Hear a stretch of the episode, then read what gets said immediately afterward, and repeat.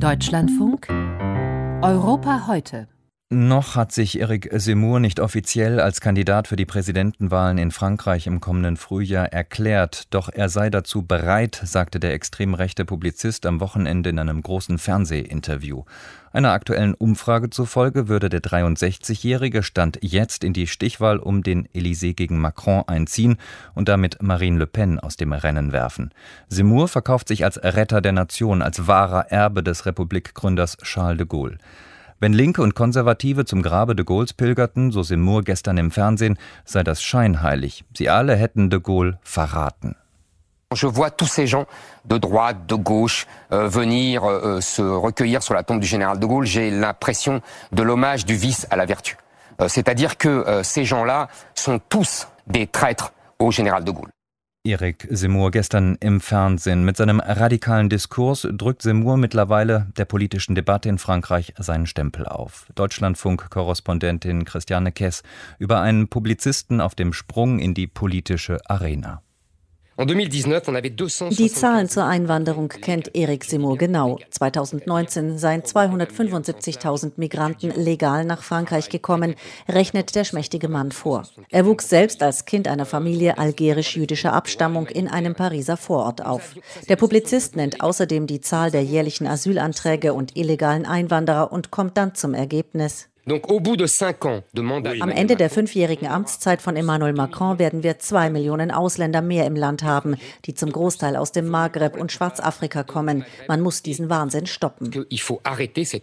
Diese Einwanderer ordnet Seymour dem Islam zu, der seiner Meinung nach unvereinbar ist mit französischen Prinzipien.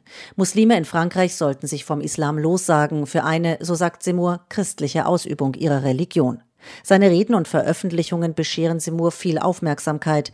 Sein neuestes Buch mit dem Titel Frankreich hat sein letztes Wort noch nicht gesprochen erreichte Rekordverkaufszahlen. Seinen Erfolg erklärt sich Seymour selbst so. Ich sehe mir die katastrophale Lage Frankreichs an, die Gefahr, dass das Land stirbt durch einen Austausch der Bevölkerung, durch einen Austausch der Zivilisation. Und ich merke, dass es Zehntausende oder sogar Millionen gibt, die die gleiche Sorge wie ich haben und meinen, dass das die existenzielle Frage ist, die die gesamte politische Klasse nicht sieht. La conscience. Eric Seymour ist Talkshow-Liebling, denn seine Polemik sorgt für hohe Einschaltquoten. Neben der starken medialen Aufmerksamkeit sieht der Politikwissenschaftler Dominique Renier weitere Gründe für Seymours Aufstieg. Das passt zu einem Teil der französischen Gesellschaft, in der es einen Rechtsruck gegeben hat. Die Sorge um die Sicherheit, Migration, Integration und Islam, das alles sind Probleme, die ein Fetisch von Eric Seymour sind. Und das passt wiederum zu einer Abnutzung der Politik von Marine Le Pen. Euh, die Präsidentschaftskandidatin des extrem rechten Rassemblement National fährt seit Jahren einen Kurs der Normalisierung ihrer Partei, in der Hoffnung, mehr Wählerinnen und Wähler zu gewinnen. Allerdings bringt ihr das auch die Kritik ein, sie sei zu wenig radikal. Davon profitiert Seymour, der sich ganz und gar nicht weichgespült gibt. Er warnt vor einem Bürgerkrieg und argumentiert, es gehe um die Zukunft des französischen Volkes und somit um Leben oder Tod. Bereits zweimal wurde Seymour von Gerichten verurteilt, wegen Anstiftung zum Hass gegen Muslime und Anstiftung zu rassistischer Diskriminierung. In einem kontroversen Interview wirft ihm ein Moderator Besessenheit vor. Ja, Besessenheit, gibt Seymour zu. Wir werden belagert, also ist das meine Besessenheit. Ich fühle mich belagert wie alle Franzosen. Schauen Sie sich die Umfragen an. 70 bis 80 Prozent der Franzosen sagen, wir leben heute nicht mehr in Frankreich. Was ich sage, ist also zentral. Jene, die das Gegenteil behaupten, sind in der Minderheit. Aber aber sie merken das nicht, weder die Medien noch die Politik. Mittlerweile äußert sich Seymour auch wirtschaftspolitisch oder zu Bildung und Umweltschutz. In Interviews und Diskussionen landet er aber immer wieder schnell bei der Einwanderung.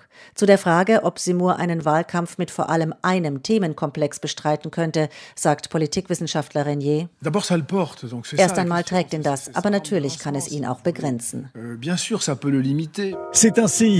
Ein politisches Erdbeben melden die französischen Medien Medien Anfang Oktober. Zum ersten Mal überholt Eric Seymour, obwohl noch gar nicht Präsidentschaftskandidat, in einer Umfrage Marine Le Pen. Damit könnte Seymour in die Stichwahl zur Präsidentschaftswahl einziehen, nach jetzigem Stand gegen Amtsinhaber Emmanuel Macron. Marine Le Pen würde das um ihre Chance auf eine Neuauflage des Duells Le Pen-Macron bringen.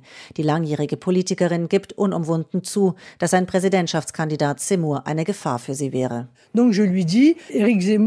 Ich sage ihm also, Eric Seymour, Sie sind ein respektierter Publizist und Schriftsteller, auf den man hört. Schwächen Sie das nationale Lager nicht. Ich weiß, dass Sie ihm verbunden sind. Aber auch das bürgerlich-rechte Lager ist verunsichert. Noch steht nicht fest, wer dort Kandidatin oder Kandidat für die Präsidentschaftswahl wird. Der Ton zu den Themen Migration und Sicherheit verschärft sich aber auch hier. Für den Politikwissenschaftler und Rechtsextremismusexperten Jean-Yves Camus ein Beleg dafür, dass einige Ideen, für die Eric Zemmour steht, bei der politisch Rechten Gefallen finden, gar nicht unbedingt bei den extremen Rechten.